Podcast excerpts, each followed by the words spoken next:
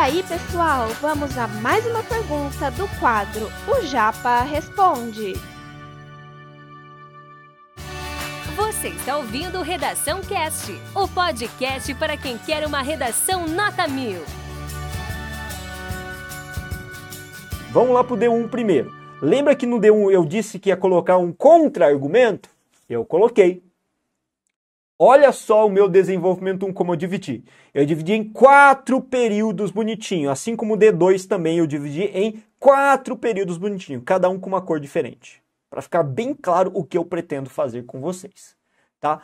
No primeiro período em vermelho a gente colocou o tópico frasal. Vale lembrar mais uma vez que o tópico frasal nada mais é do que o que? Uma síntese, um resuminho do que eu pretendo fazer em todo o parágrafo argumentativo.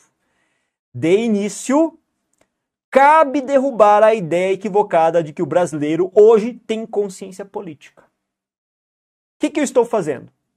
Cabe derrubar a ideia equivocada de que o brasileiro tem consciência política. Eu estou contra-argumentando. Percebeu? Eu estou inserindo um tópico frasal que fala o seguinte, ó. Primeiro, a gente vai derrubar a outra ideia. A ideia daquelas pessoas que acreditam que o voto deve ser obrigatório. De início, cabe derrubar a ideia equivocada de que o brasileiro tem consciência política e por isso tem que votar obrigatoriamente. Da obrigatoriedade. Então é isso que eu estou fazendo. Estou construindo um contra-argumento para derrubar, refutar a ideia contrária à minha.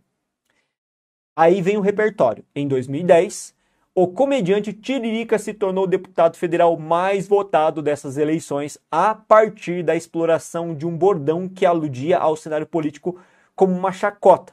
Vote no Tiririca, pior que tá, não fica.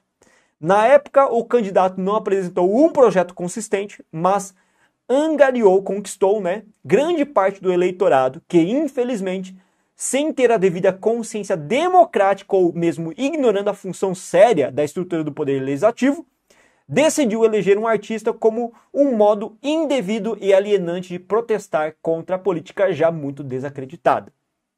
Logo, observa-se que de fato vários vários cidadãos, opa, cidadão não, né? Cidadãos. Coloquei errado aqui, ó.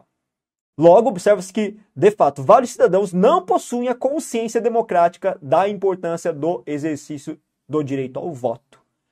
Então, veja que, vou voltar na introdução. O que a gente colocou na introdução? A introdução disse que, no primeiro parágrafo argumentativo, a gente ia falar sobre a falta de consciência política da sociedade. E é o que a gente fez mesmo.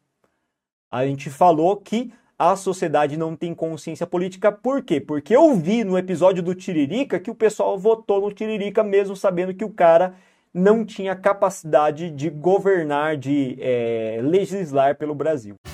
Esse conteúdo é um oferecimento da Corrija-me, a plataforma preferida no ensino de redação. Saiba mais em corrijame.com.br.